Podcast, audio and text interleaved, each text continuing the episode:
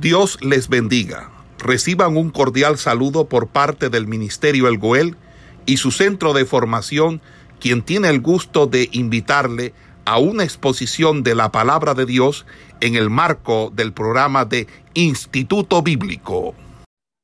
Pidiéndote Dios que seas tú, Dios mío, dirigiendo nuestras vidas, Señor, dirigiendo esta enseñanza, Señor, con el firme propósito, Dios mío, de poder conocer tu palabra, de poder conocer tu doctrina, Señor.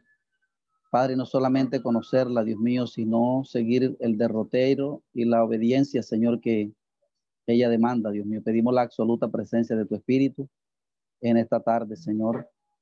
Te damos las gracias, Dios, por tu presencia en este lugar. Gracias te damos, Señor, por cada uno de los hermanos que aquí se encuentran. Señor, y nos abandonamos en tus manos en el nombre de Cristo Jesús. Amén y amén.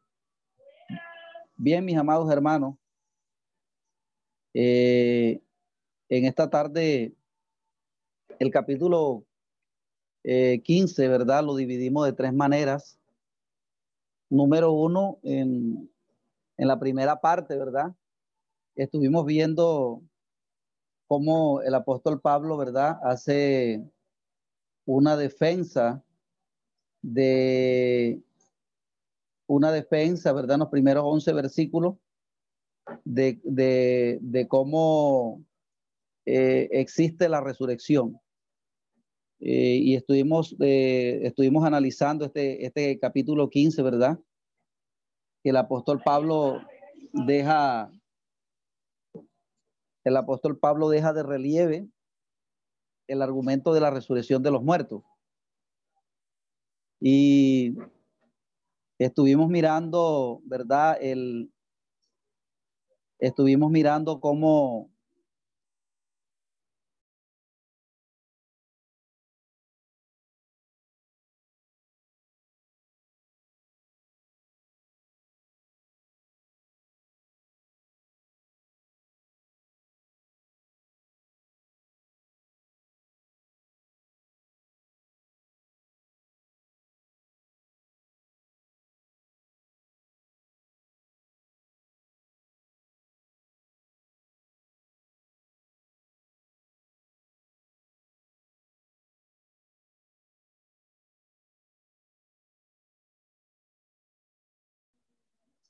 Ahora sí, amados hermanos, estuvimos viendo, ¿verdad? Los primeros 11 versículos de este primer capítulo 15, donde el apóstol Pablo eh, eh, deja por sentado la evidencia de la resurrección.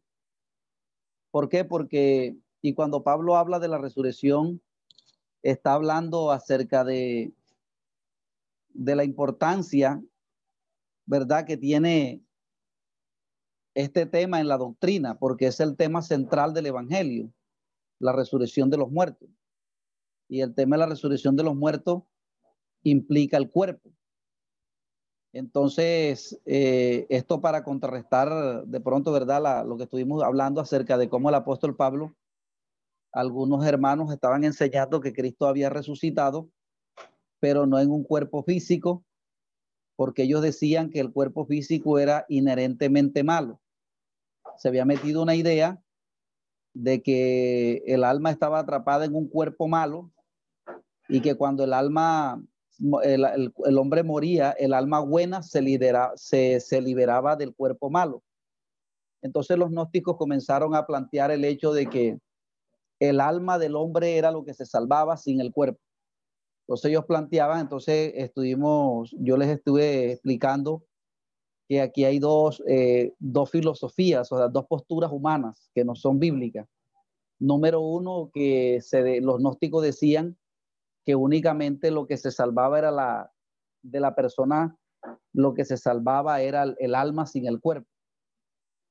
Esa era una postura filosófica que enseñaron los gnósticos aquí, que la persona, eh, el cuerpo no importaba. Entonces lo otro que se enseñó entonces, para ellos, ellos plantearon de que el alma buena o el alma intangible, un alma que no se toca, estaba atrapada en un cuerpo malo. Entonces, que cuando la persona moría, la persona se liberaba de ese cuerpo malo. Entonces ahí se introdujeron dos eh, posturas eh, no bíblicas. Una de ellas es la doctrina del, del, alma sin el cuerpo. Y la otra que se metió fue la postura del docetismo que enseñaba que el cuerpo era malo. Entonces, son estas las, las, falsas enseñanzas que el apóstol Pablo contrarresta. Porque el apóstol Pablo habla de la resurrección de los muertos y él va a decir, eh, él comienza diciendo, además, además, hermano, os declaro el evangelio que he predicado, el cual también recibiste, en el cual también percibiráis. Entonces, él les va a decir de qué se trata, ¿verdad? El evangelio que él ha predicado y el evangelio que él ha predicado le va a decir se trata de la resurrección de los muertos. Eh, entonces, Pablo apela en los primeros 11 versículos al hecho de que Cristo resucitó y él muestra unas evidencias, ¿verdad? De cómo él resucitó, algo que quedó por sentado, unas pruebas, y estuvimos hablando que Hechos capítulo 1 habla de las pruebas indubitables acerca de la resurrección de los muertos. En la segunda sesión, ¿verdad? Que va de los versículos 12 en adelante, si no estoy mal, hasta el verso 35, el apóstol eh, está hablando acerca de eh, acerca de cómo primero, eh, primero él, va él va a dejar por sentado de primero él va a dejar por sentado, ¿verdad? Que, que la salvación apunta a la resurrección de los muertos.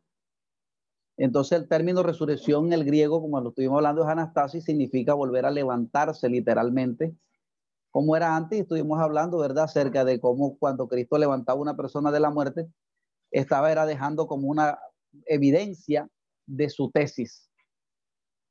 Entonces, en, los... Eh, en la segunda parte, en los versículos del 12 al 19, ¿verdad? Estuvimos hablando acerca de, de cómo eh, de cómo esa resurrección de Cristo también era una esperanza para nosotros.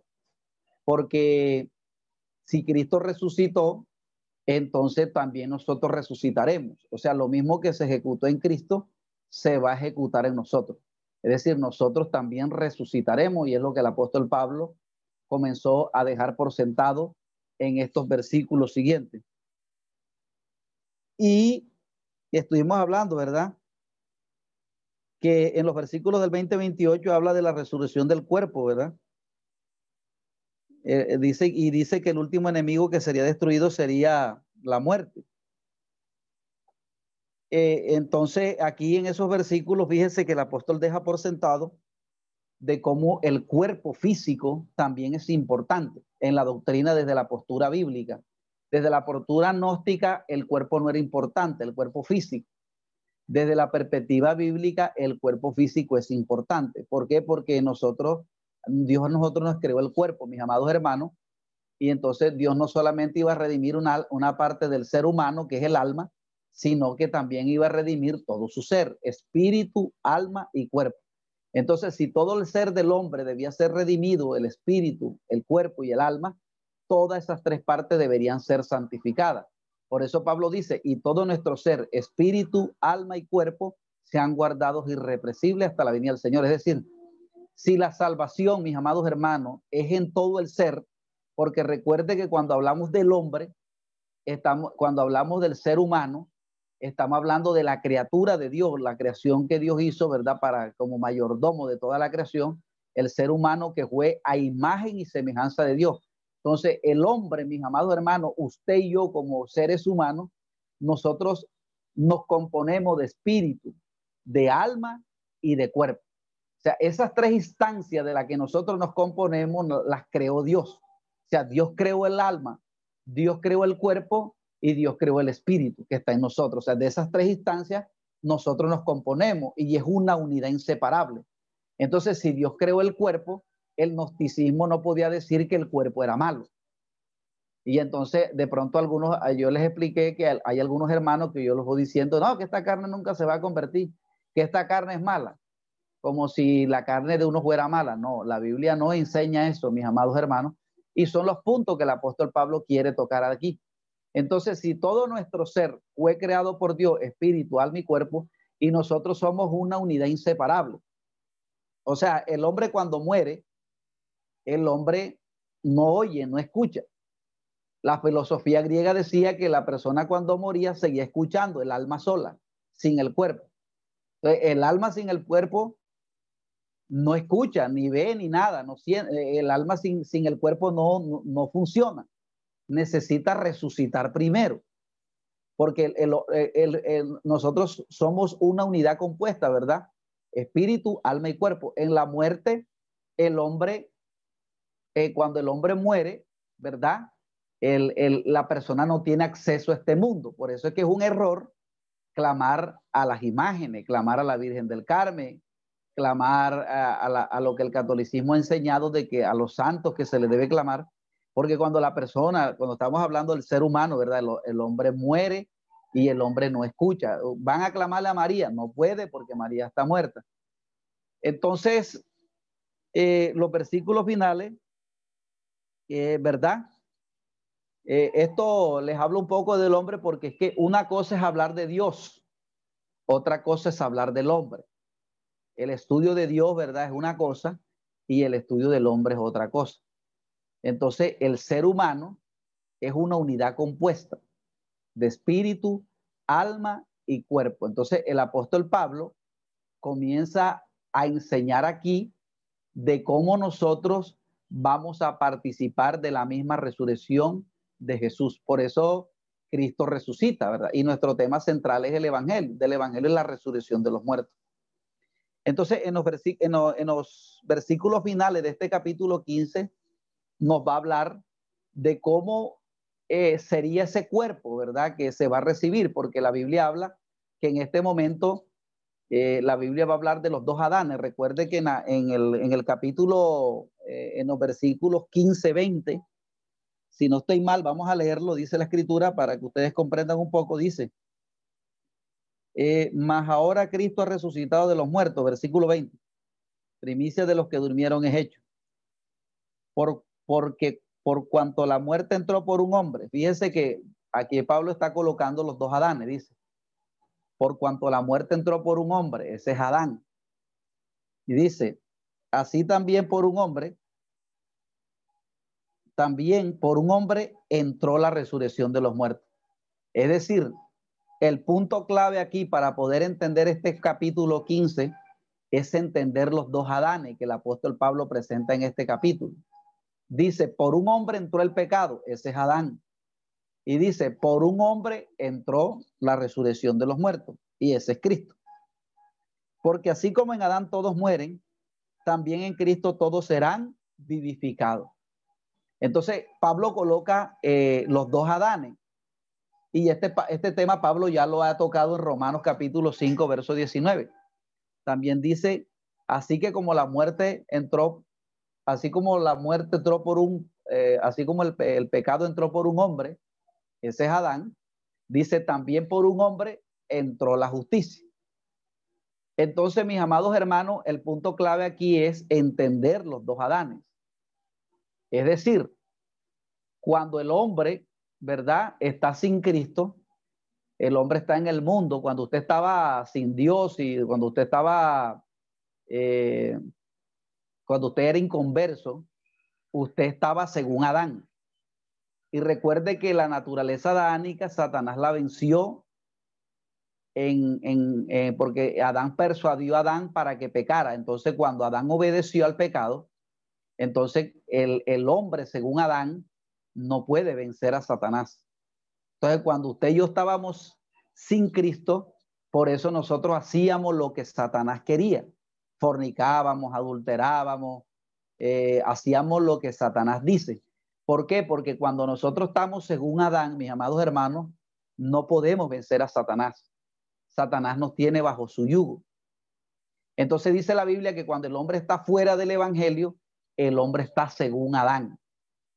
Eso es lo que se refiere eh, el apóstol Pablo cuando habla de que, de que está en un cuerpo de muerte. Es decir, Pablo está en una naturaleza que no puede vencer el pecado solo.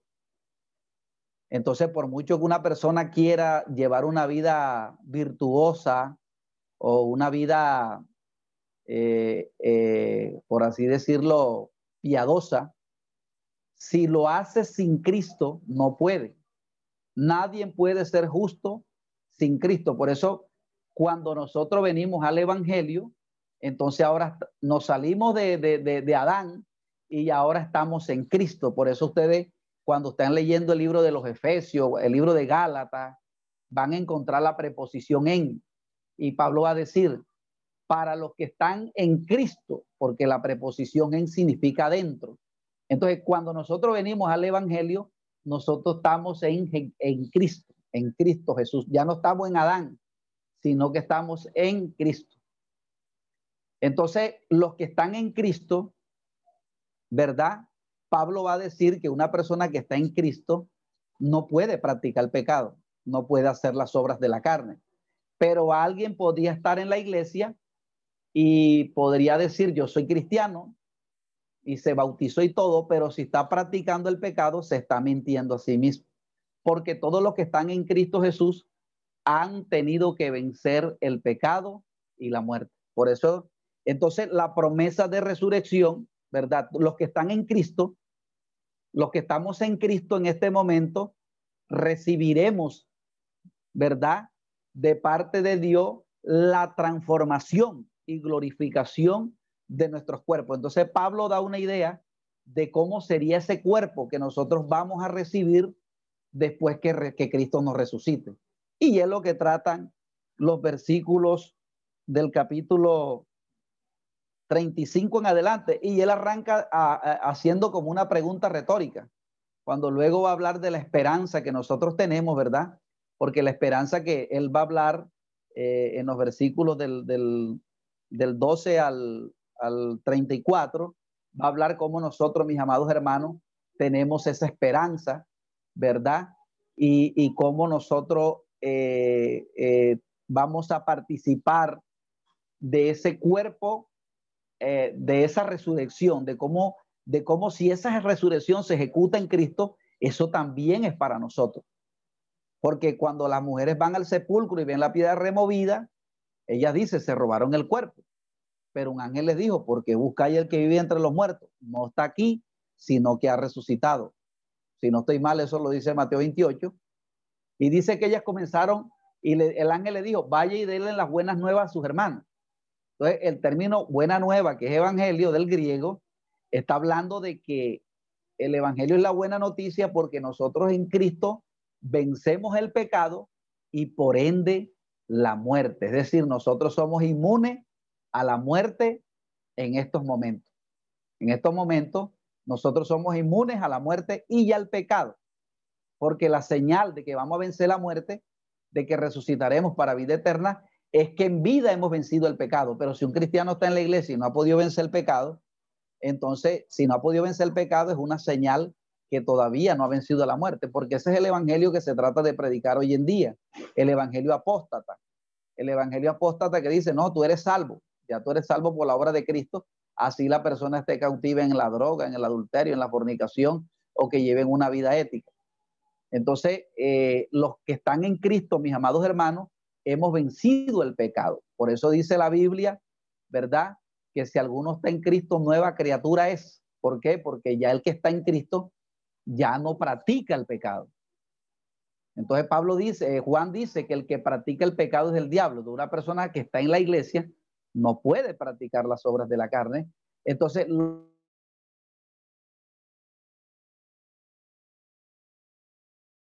los que están en Cristo, que no están practicando el pecado, de los cuerpos. Y es la idea que el apóstol Pablo comienza a dar aquí de cómo sería esa transformación. Y él arranca diciendo, pero diré alguno, ¿cómo resucitarán los muertos? ¿Con qué cuerpo vendrán? Él hace una pregunta aquí retórica. Esa es una manera de él de, de, de, de hacer esas preguntas retóricas para luego entrar a, a responder él mismo, ¿verdad? Por que alguien, no que sea esos cuerpos, sino que él dice, pero alguien podrá decir, porque es una de las cosas increíbles que uno, por ejemplo, se hace, ¿verdad? Oye, como una persona que tiene cinco años, o perdón, 50 mil años de muerto, ¿con qué cuerpo va a venir? O sea, yo no entiendo porque eh, alguno podría decir, yo no entiendo porque ya la persona que está en el cementerio, ya los huesos ya no existen, ya está vuelto, entonces ¿con qué cuerpo van a venir? Y es aquí donde él comienza a explicar cómo dándole una idea a los corintios de cómo sería esa transformación que estamos esperando. Amén. Porque en este momento, mis amados hermanos, nosotros estamos esperando la transformación de nuestros cuerpos. Vamos a un momentico a Romanos 8, 19, porque estos temas Pablo los, inició acá en Romanos también.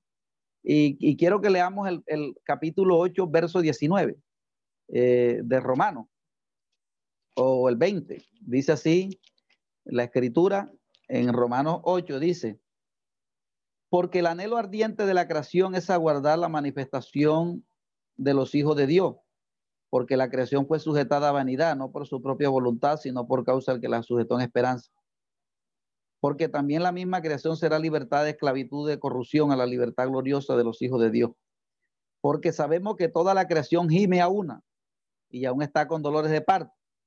Y el 23 dice, y no solo ella, sino que también nosotros que tenemos las primicias nosotros también gemimos dentro de nosotros mismos, esperando la adopción y la redención de nuestro cuerpo. Es decir, nuestro cuerpo, mi amado hermano, ese cuerpo que usted tiene en este momento, que se enferma, que le da dolor de cabeza, este cuerpo va a ser transformado. Y esto es contrario a lo que enseñaba la filosofía griega de la salvación del alma. La salvación del alma ellos decían, no, que el alma se salva sin el cuerpo. Y es el argumento gnóstico que ha desviado eh, la, doctrina que tiene Caluna, la doctrina que tiene Maldonado, la doctrina que tienen los apóstatas. Esa es una doctrina católica, se los estaba explicando. ¿Por qué? Porque eh, esta doctrina del alma, ellos dicen que lo que va a salvarse es el alma sin el cuerpo. Pero mire aquí que la Biblia está diciendo que a nosotros nos falta la adopción y redención de nuestro cuerpo. Es decir, nosotros vamos a resucitar de entre los muertos, pero este cuerpo que tenemos va a ser transformado. Amén. Entonces alguien dirá, ¿con qué cuerpo vendrán? Y es lo que él comienza a explicar. Comienza diciendo, eh, porque eh, eh, dice, entonces él dice en el verso 30, necio, lo que tú siembras no se vivifica sino muere antes.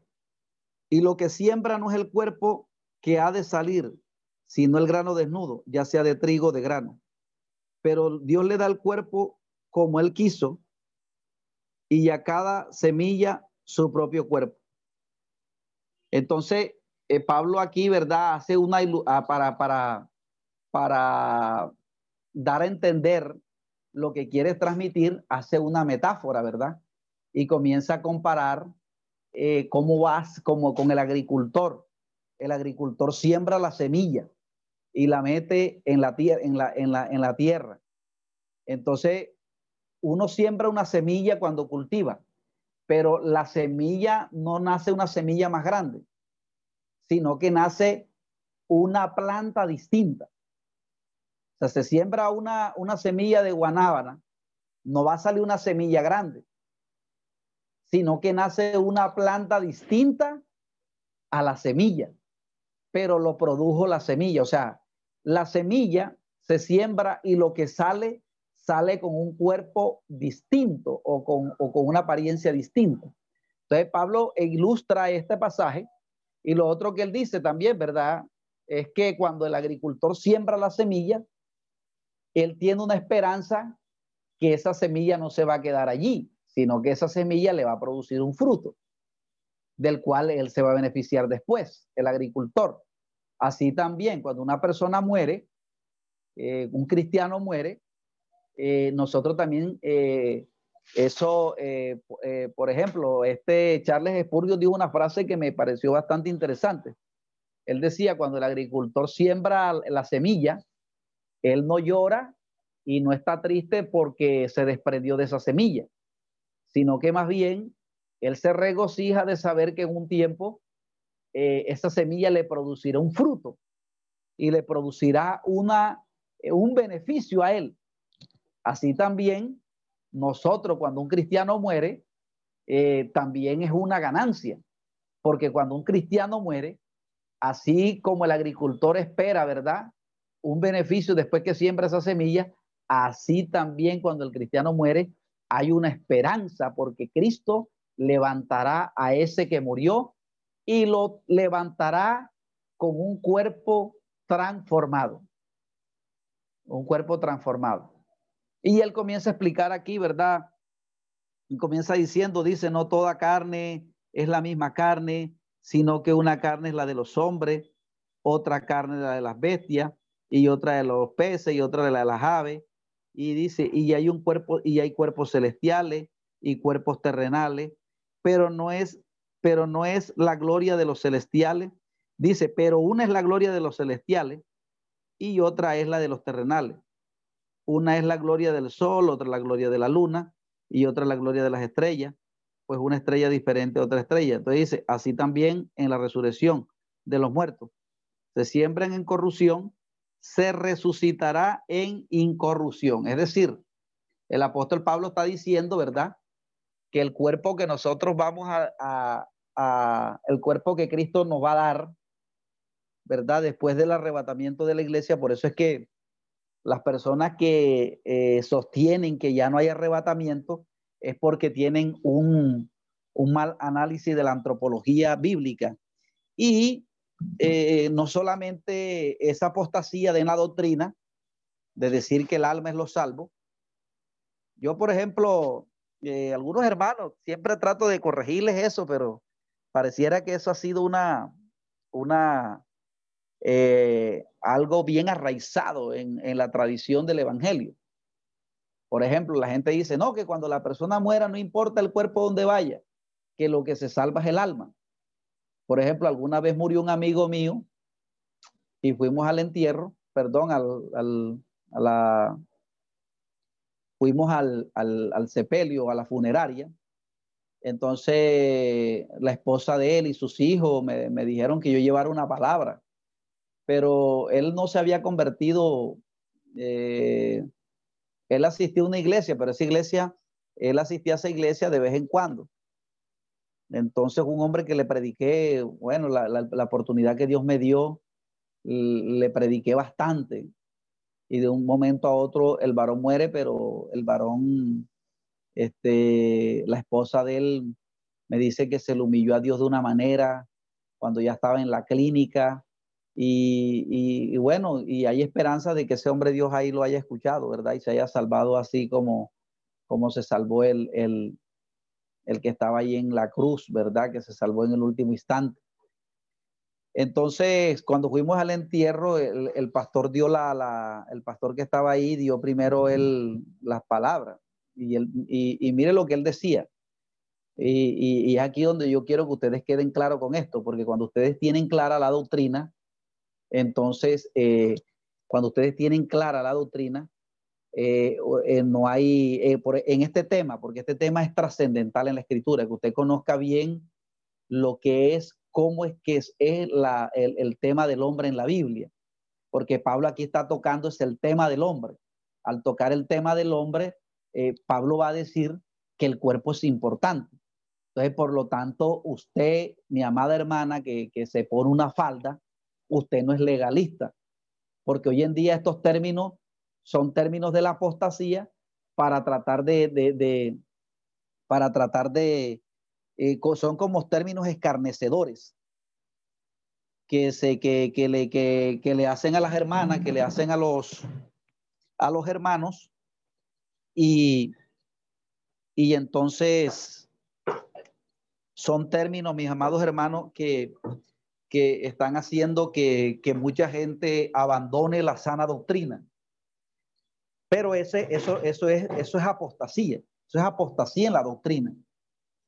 Entonces, si los cuerpos, entonces, eh, para terminar el testimonio, cuando él comenzó la predicación, él decía, este cuerpo en este momento, cuando él vio el, ya yo, o sea, Dios me había colocado en el corazón predicar en Tesalonicense, donde habla de la resurrección de los muertos. Y él decía, ya este, este cuerpo aquí no sirve, decía él. Ya este cuerpo aquí no vale, aquí lo importante es el alma. Entonces, fíjense ustedes que cuando ahí es donde está el peligro, porque alguien puede decir, el alma se salvó. Pero, por ejemplo, vámonos un momentico eh, para que ustedes entiendan, eh, mis amados hermanos, vámonos a la epístola del apóstol Pedro. Un momentico, primera de Pedro, capítulo 1. Primera de Pedro, capítulo 1, para que ustedes eh, les quede esto claro. Dice el verso 9. Primera de Pedro 1.9. Dice así la Biblia, dice. Dice, obteniendo el fin de nuestra fe, que es la salvación de nuestras almas. Entonces, aquí, cuando la Biblia utiliza el término alma, mis amados hermanos, es una sinédo, que es una figura de visión, donde se toma una parte del ser humano, pero se está hablando de todo el ser. No se está hablando que nada más la salvación es en el alma, nada más, que era lo que enseñaban los gnósticos allí, en, que comenzaron a enseñar los gnósticos en ese tiempo para tratar de, tirar por tierra la, la predicación del Evangelio. Porque fíjense, mis amados hermanos, miren esto. Pablo presenta un argumento que Cristo resucitó, que se le apareció a Cefa y, que Cristo dijo que él había resucitado con un cuerpo físico, por eso le dijo palpen. Pedro cuando predicó en Hechos capítulo 2, usted se ve que ese mensaje dice, ustedes mataron a Jesús, pero Dios lo resucitó y se nos apareció a nosotros. Y es, y, es él, a él, al que Dios ha puesto de juez de vivos y de muertos. Cuando Pablo entró en Atenas, Pablo le dijo a los griegos, por cuanto ha designado un día en el cual jugará el mundo con justicia, con aquel varón, con haberle levantado de los muertos. Entonces los griegos, pero cuando leyeron de la resurrección de los muertos, uno se burlaba. Entonces, toda la predicación, mis amados hermanos, de todos los mensajes que se dan a partir del libro de los hechos en adelante, es la predicación de la resurrección de los muertos. Entonces, la pregunta es, ¿por qué la iglesia hoy en día está enseñando de que la salvación es en el alma? Entonces, este pastor decía que ya el cuerpo no servía, que ya el cuerpo no valía nada y ese es el argumento que tiene la apostasía hoy. Porque ¿cuál es el argumento que han tomado hoy eh, eh, las iglesias para decir que la mujer se puede vestir con pantalón, que se puede poner arete, que se puede maquillar, porque ellos sostienen que el cuerpo no vale, que lo que como se va a salvar es el alma, entonces el alma es lo que se debe santificar y el cuerpo puede andar como sea. Entonces, mis amados hermanos, no, la salvación nada más no es en el alma.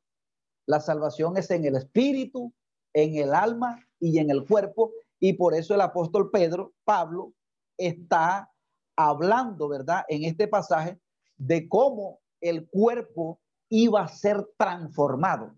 Pero para que su cuerpo sea transformado, todo nuestro ser debe estar hallado en santidad. Porque es que uno de los el, uno de los, de los, uno de los, uno de los, eh, por así decirlo, mis amados hermanos, una de las evidencias de la fe es la santidad y el amor, que son términos que, porque, porque hoy en día se está predicando una fe alejada del amor y de la santidad y de la justicia. Entonces hoy se dice, no, que lo crees, si lo crees ya, pero la, ese creer está alejado de la santidad y de la justicia. Por eso, una fe genuina, vámonos a Tesalonicense un momento, mis amados hermanos, para que ustedes, para que ustedes eh, vean eh, de lo que les quiero transmitir acerca de la fe, de la verdadera fe, porque hay una fe fingida. Miren lo que dice Primera Tesalonicenses 4.1. Dice, 4.1 dice, por lo demás, hermanos, os rogamos y exhortamos en el Señor Jesús que de la manera que aprendiste de nosotros, cómo os conviene, cómo os conviene conducir y agradar a Dios hacia abundar más y más. Porque sabéis qué instrucciones os dimos por el Señor Jesús. Entonces fíjense que dice el verso 3, primera Tesalonicenses 4.3 dice, pues la voluntad de Dios es vuestra qué? Santificación, que os apartéis de fornicación, que cada uno de vosotros sepa tener su propia esposa en santidad y honor. Entonces, mis amados hermanos, este pasaje va a hablar del arrebatamiento de la iglesia. Primera Tesalonicenses 4:3.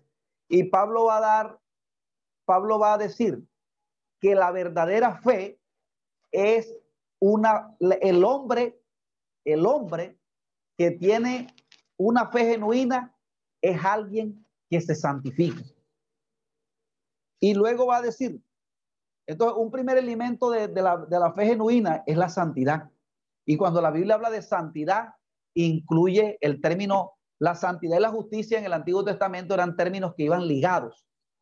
Entonces dice, que cada uno de vosotros sepa tener su, entonces no, eh, el verso 7 dice, eh, perdón, el verso 9 dice, pero acerca del amor fraternal no tiene necesidad que os escriba, porque vosotros mismos habéis aprendido de Dios que os améis unos a otros. O sea que la, una fe genuina, mis amados hermanos, que conduce a la salvación, tiene que incluir santidad, justicia y tiene que incluir amor al prójimo. Entonces, hoy en día la gente dice, que tiene una fe, pero no ama al prójimo y no es santo. Entonces, lo que no conduzca a la santidad es apostasía. Por eso los, la, los, los, la, la teología cristiana moderna es católica y es apóstata porque está llevando a la iglesia a identificarse con el mundo y no con lo celestial. Entonces, para concluir, mis amados hermanos, porque el tiempo es corto, en, en primera los Corintios, entonces fíjense que, que con respecto al testimonio que le decía, como una persona dice, no, lo que se salva es el alma aquí, el cuerpo ya no vale. No, eso no lo enseña la Biblia. La Biblia enseña que todo, que todo nuestro ser importa. El espíritu, el alma y el cuerpo y todo, se, todo debe ser guardado irrepresible, todo debe ser santificado. Así que usted se pone una falda, no porque usted sea legalista, Usted se pone una falda porque usted está santificándose el cuerpo. Usted se lo está santificando. Ya, ahora debe ser una falda ancha, no una falda pegada como las pentecostales que la utilizan por arriba de la rodilla y, transmiten concupiscencia. No, tiene que ser una ropa ancha como el apóstol Pablo le enseña. Bueno, pero ese no es el, tema, sino que me quise eh, colgar para acá, mis amados hermanos, porque hoy en día eh, las iglesias se están abriendo, se están abriendo al mundo y se están abriendo por el tema de la apostasía porque no manejan estos temas. Entonces dice, Pablo comienza a hablar que una es la gloria del, de, dice que se siembra en deshonra, se, se resucitará en gloria, se siembra en debilidad, se resucitará en poder. Ahí está hablando de nuestra naturaleza dánica. Nosotros estamos en una naturaleza dánica que se enferma, que eh, le da fiebre, que, eh, que se envejece, que se arruga la gente hoy en día, la gente hoy en día mm, eh, anda en una animalversión con lo viejo. No, que lo viejo, que lo viejo, que te vas a vestir como una vieja. Entonces, como, entonces vestirse con falda es vestirse como una vieja. Entonces resulta que la naturaleza en la que nosotros estamos todavía se arruga. Así la gente, se, así se ponga lo que se ponga y haga el ejercicio que haga, cuando llegue a los 80 no hay ejercicio que valga. Y no hay maquillaje que valga. Amparo Grisales puede hacer lo que sea, pero está arrugada, porque nosotros lo que debemos buscar es que en esta instancia nosotros morir a los deseos de la carne, morir a la vanidad, morir, porque lo que el cuerpo que vamos a esperar es el cuerpo que vamos a recibir, porque este cuerpo va a ser transformado. Y la, naturaleza o la transformación que Dios le va a dar al cuerpo, es así, no se va a envejecer nunca. Esa sí es eterna. Ese es un cuerpo que soporta la eternidad, mis amados hermanos. Entonces nosotros en este momento, en vez de estar con una vanidad, tenemos que entregar nuestras vidas a morir a los deseos de la carne. Porque hay una cantidad de vanidad en la iglesia hoy en día. Y la gente es vanidosa, por así decirlo, por mejor dicho. Entonces, mis amados hermanos, eh, dice que eh, el 45 dice, así también está escrito, fue el primer hombre Adán, alma viviente, y el postrer Adán, espíritu vivificante, más lo espiritual no es primero, sino lo animal, luego lo espiritual. Entonces aquí está hablando, ¿verdad? De, de, aquí, está, aquí viene hablando de la, del hombre según Adán. El hombre según Adán eh, eh, fue, fue, por así decirlo, estropeado por el pecado. Pero ya nosotros no estamos en Adán, nosotros estamos en Cristo. Y, y, y, la misma participación que tuvo Cristo de la glorificación de su cuerpo es también para nosotros. Y, y es lo que estamos esperando. Entonces dice, el primer hombre es de la tierra, es terrenal. El segundo hombre, que es el Señor, es del cielo. Fíjense que se viene hablando de ese contraste del hombre según Adán y el hombre según Cristo. El cristiano está según Cristo. Entonces dice, cual terrenal, también tales terrenales. Y cual celestial, también tales celestiales. O sea, ¿por qué la iglesia hoy en día se viste como terrenal?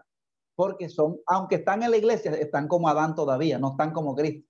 ¿Por qué? Porque no se han santificado y porque no hay una, justicia ni eh, en ellos todavía. Y dice, y dice, así como hemos traído la imagen del terrenal, verso 49, también traeremos también la imagen del celestial. Es decir, la idea que Pablo se está presentando aquí es cómo va a ser ese cuerpo que Dios, es la idea que Pablo está presentando aquí, más o menos dando una idea de cómo será ese cuerpo que Dios nos va a dar.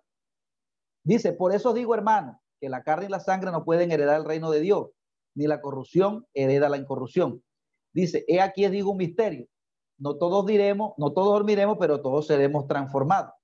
En un momento, en un abrir y cerrar de ojos, a la final trompeta, porque se tocará la trompeta y los muertos serán resucitados incorruptibles y nosotros seremos transformados. Ahí la Biblia no habla que la salvación es en el alma.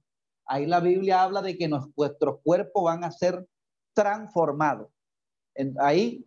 Y cuando, y usted dirá, bueno, pero entonces Pedro se contradice con Pablo.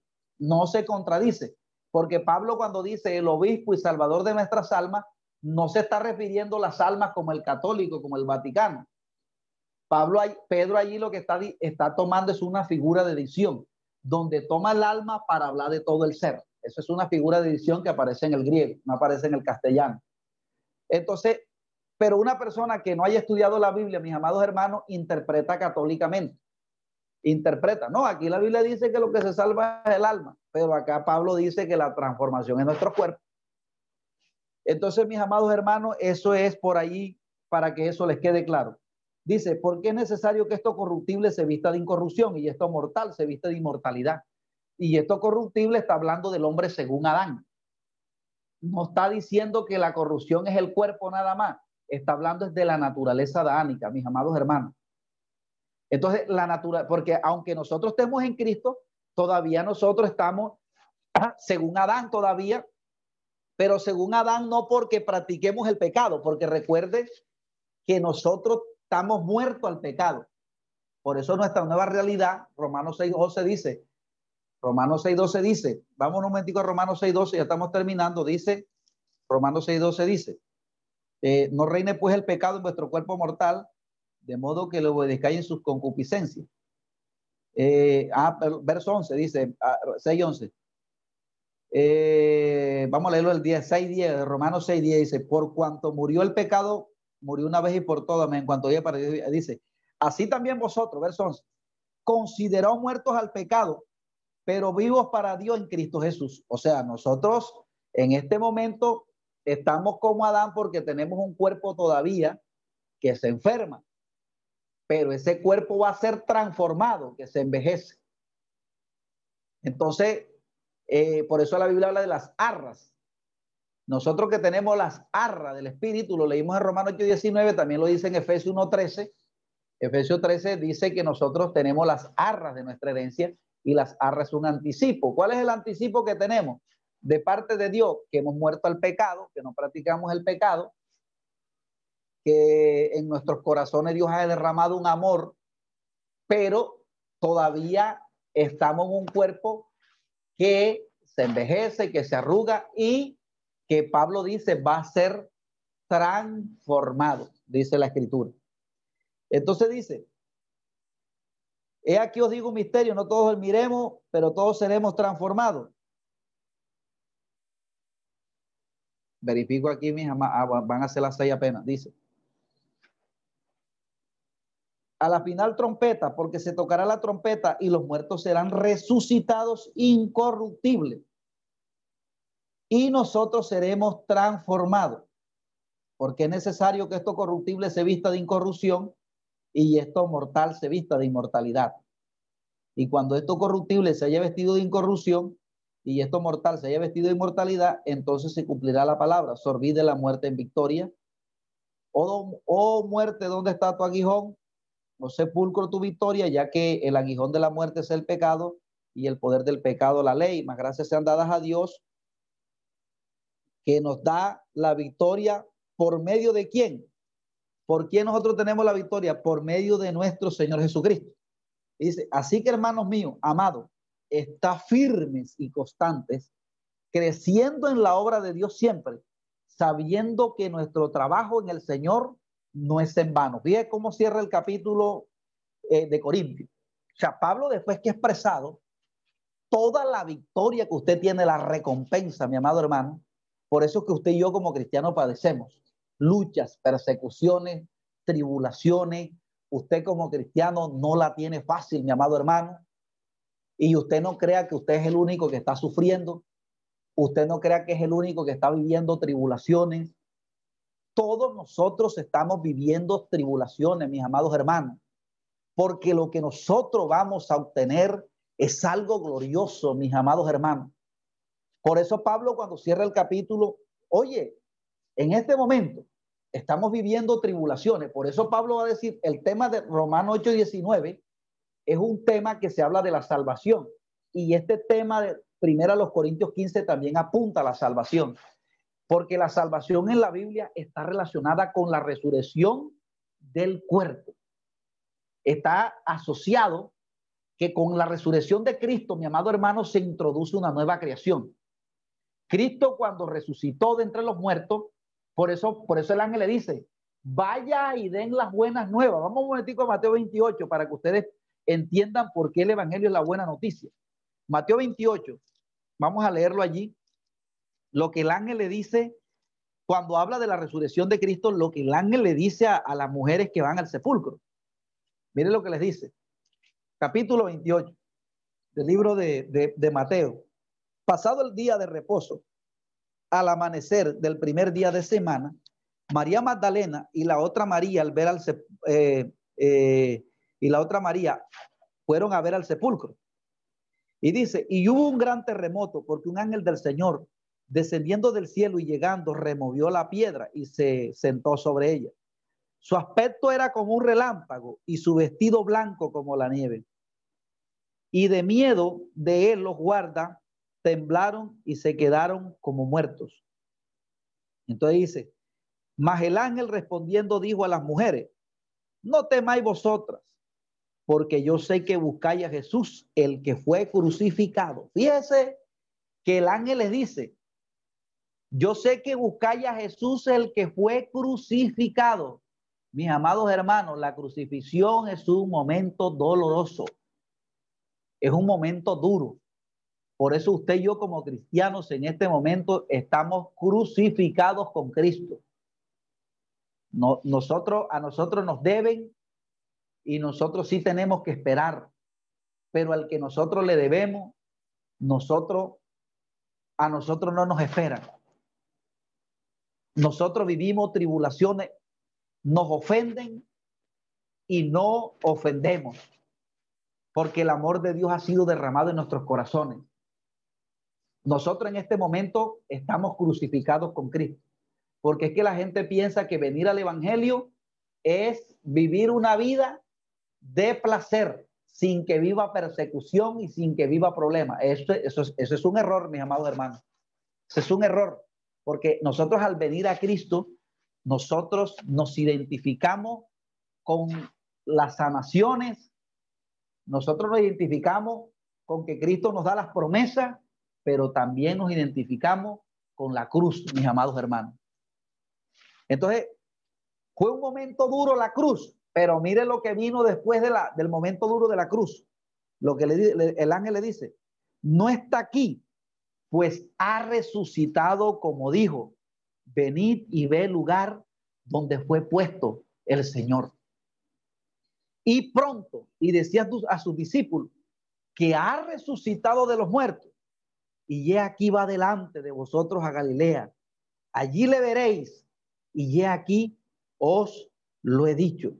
Entonces saliendo del sepulcro con temor y con gran gozo, fíjese usted, esto es lo que nos debe dar gozo a nosotros, porque si Cristo venció y resucitó, ya esta instancia de Cristo, mi amado hermano, es la, el comienzo de la eternidad. Recuerde que Cristo venció como hombre. Pero escuche esto, ya a partir de este momento, Cristo comienza la eternidad. Ya usted, entonces, esto que se cumplió en Cristo, se cumplirá también en nosotros. Nosotros, en el momento que seamos transformados, allí se acabará el lloro, se acabará el lamento. Por eso Apocalipsis 21 dice que Él enjugará a Dios dice Apocalipsis 21, enjugará Dios todas lágrimas, porque las primeras cosas pasaron. Entonces, mi amado hermano, eh, esto es lo que estamos esperando. Por eso debemos anhelar irnos en el arrebatamiento, mi amado hermano. Porque recuerde que la iglesia que se quede en la gran tribulación eh, eh, vivirá momentos más duros que lo que usted y yo estamos viviendo. Entonces, bueno, el, de pronto no fui tan detallista allí con lo que decía que una es la gloria de la luna, otra es la gloria del sol, otra la gloria de las estrellas. Eh, pues una estrella es diferente de la otra. Así también en la resurrección de los muertos, se siembren en corrupción, se resucitará en incorrupción. Entonces Pablo está diciendo que cada estrella, ¿verdad? Fue colocada con un propósito distinto. Eh, y que cada una de las estrellas cumple, una función distinta. Entonces, eh, Pablo allí comienza a decir, dice, así también en la resurrección de los muertos, se siembran en, corrupción, se, se, resucitará en incorrupción. Se, se, siembra en deshonra y también se, eh, se resucitará en gloria. Se siembra en deshonra, se resucitará en gloria. Se siembra en debilidad, se resucitará en poder se siembra en cuerpo animal, se resucitará en cuerpo espiritual. Hay cuerpo animal y hay cuerpo espiritual. Así también está escrito, fue hecho el primer Adán, alma viviente, y el posterior Adán, espíritu vivificante. Bueno, con respecto a lo que Pablo dice aquí, ¿verdad? Eh, eh, dice que se siembra en cuerpo animal y se, resucitará en cuerpo espiritual. Esto no quiere decir, ¿verdad? Que, que eh, bueno, es lo que eh, o sea, sujeto a lo que, sujeto a lo que, a lo que aconteció en Cristo, es la misma manera como uno debe interpretar ese pasaje. Porque alguien dirá, como que como la Biblia dice que se, resucitará en cuerpo espiritual, entonces alguien puede decir, no, eh, nosotros no vamos a tener eh, un cuerpo tangible, sino que nosotros vamos a ser como especie de, de, de, de alma sin cuerpo, ¿verdad? pero, pero sujeto a lo que, lo que acontece en Cristo, porque lo mismo que acontece en Cristo eh, eh, es básicamente eh, como, como una idea de lo que serán nuestros cuerpos también. La Biblia dice que cuando Cristo resucitó, llamó a los discípulos y les dijo, palpen, porque un espíritu no tiene carne ni huesos como veis que yo tengo.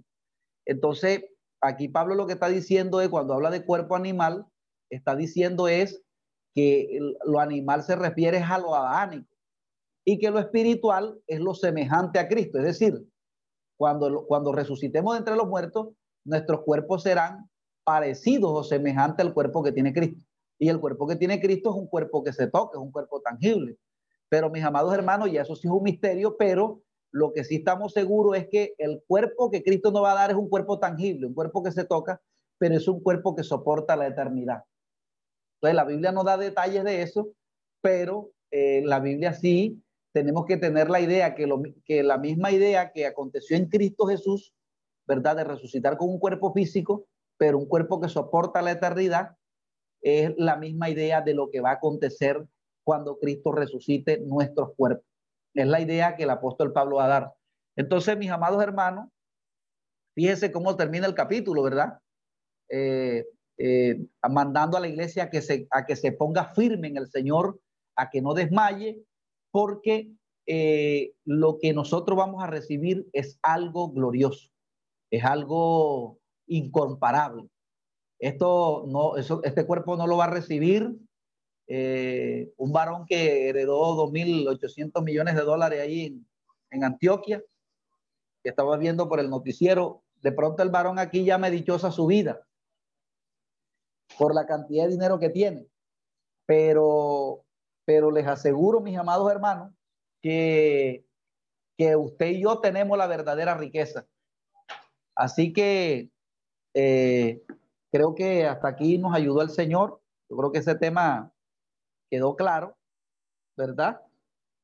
Y lo otro que quería también dejar claro ahí es que eh, eh, donde dice que, bueno, yo se lo expliqué, dice que cuando esto corruptible se vista de incorrupción, los verbos, los verbos están en futuro, que cuando esto corruptible se vista de, de, incorrupción y esto mortal se vista de inmortalidad, o sea, que está diciendo de que la salvación se completa, ¿verdad? Para nosotros en el arrebatamiento de la iglesia. Ahí los verbos están en futuro. Y finaliza diciendo, Así que, hermanos míos, amados, está firme y constante, firmes y constante, firmes en la doctrina que él ha enseñado, creciendo en la obra del Señor siempre, sabiendo que nuestro trabajo en el Señor no es en vano. Entonces, mis amados hermanos, eh, lo que usted y yo hagamos en el Señor, mire que este es un tremendo premio. Esto esto no lo hayan los hombres más dichosos de esta vida. Esto que usted y yo tiene, esto que usted y yo tenemos. Por eso eh, eh, la, iglesia de senda antigua en este tiempo está recibiendo un escarnecimiento, una burla, un desecho. Y mucha gente por no querer que se burlen de ellos, que no los escarnezcan, entonces comienzan a identificarse con el mundo. Y pero recuerde que, de, eh, Cristo en la cruz recibió escarnio porque la Biblia dice que los gobernantes se burlaban de él, los soldados le escarnecían, pero fíjense cuál fue las bendiciones que vinieron detrás de ellos. Y me sorprende que el apóstol Pedro lo, también lo dice. Eh, el apóstol Pedro en primera de Pedro capítulo 1 dice así, a esto se le reveló, primero, primera de Pedro 1.12 dice, a esto se le reveló que no para sí mismos, sino para nosotros administraban las cosas que ahora son anunciadas por las que aún he predicado el Evangelio del Espíritu Santo enviado del cielo, cosas en las cuales, no, pero el pasaje dice, los profetas que profetizaron de la gracia destinada a vosotros inquirieron diligentemente. El verso, 11, el verso 1.11 dice, escudriñando qué persona y qué tiempo indicaba el Espíritu de Cristo que estaba en ellos, el cual anunciaba de antemano los sufrimientos de Cristo y la gloria que vendría tras ellos. Entonces, eh, de eh, los sufrimientos de Cristo trajo como consigo una gloria, y no una gloria cualquiera, mi amado hermano, sino una gloria eterna. Por eso es que la Biblia enseña de que nosotros como cristianos evangélicos no podemos eh, dejarnos meter en la idea que no valemos. Nosotros somos, nosotros lo que más valemos en esta tierra. Pablo decía, como pobres, pero enriqueciendo a otros.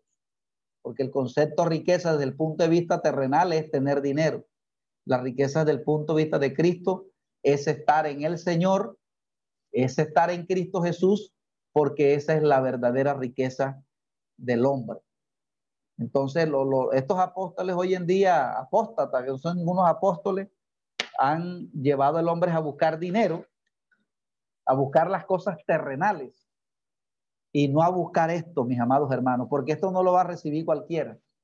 Esto lo va a recibir, Pablo dice, aquellos que estén muertos a los deseos de la carne. El apóstol Pablo es explícito en eso, por eso usted está viendo que Satanás en el último tiempo eh, las iglesias las está llevando a los deseos de la carne. Pleito, contienda, disensiones, porque la Biblia es clara cuando dice que los que practican tales cosas no heredarán el reino de los cielos. Así que nuestro llamado cada día es a morir a nuestra vieja naturaleza, a, morir al, viejo hombre, a estar crucificado, y eso solo lo podemos lograr mediante nuestra eh, eh, relación con el Señor.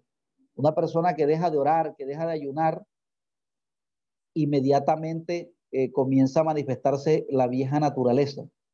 Porque para nosotros poder controlar el viejo hombre, mis amados hermanos, debemos estar constantemente buscando la presencia de Dios para que de esa manera podamos tener, podamos mantenernos crucificados al viejo hombre. una persona que deja de buscar de Dios, que deja de levantarse en la madrugada, que deja de ayunar, eh, eh, es plausible que, cuando Satanás mande la tentación pueda caer en ella, porque, porque la persona se, ha, emancipado, ¿verdad?, de, de, su relación con el Señor. Porque solo cuando estamos en una relación con el Señor es que podemos tener sometida nuestra vieja naturaleza. Así que, amados hermanos, fue todo por hoy. Eh, eh, bueno, como esto es un espacio de una hora, de una hora solamente, eh, de pronto no hay espacio para tantas preguntas, pero, pero bueno, pudimos concluir este, este primer capítulo y creo que, que esperamos, ¿verdad?, de parte de Dios que haya podido ser entendido, porque es un lineamiento bastante importante. Y ya en los capítulos finales, ¿verdad? Pablo va a hablar ahí de, la, de las ofrendas para los santos, ¿verdad? y los planes que él tenía.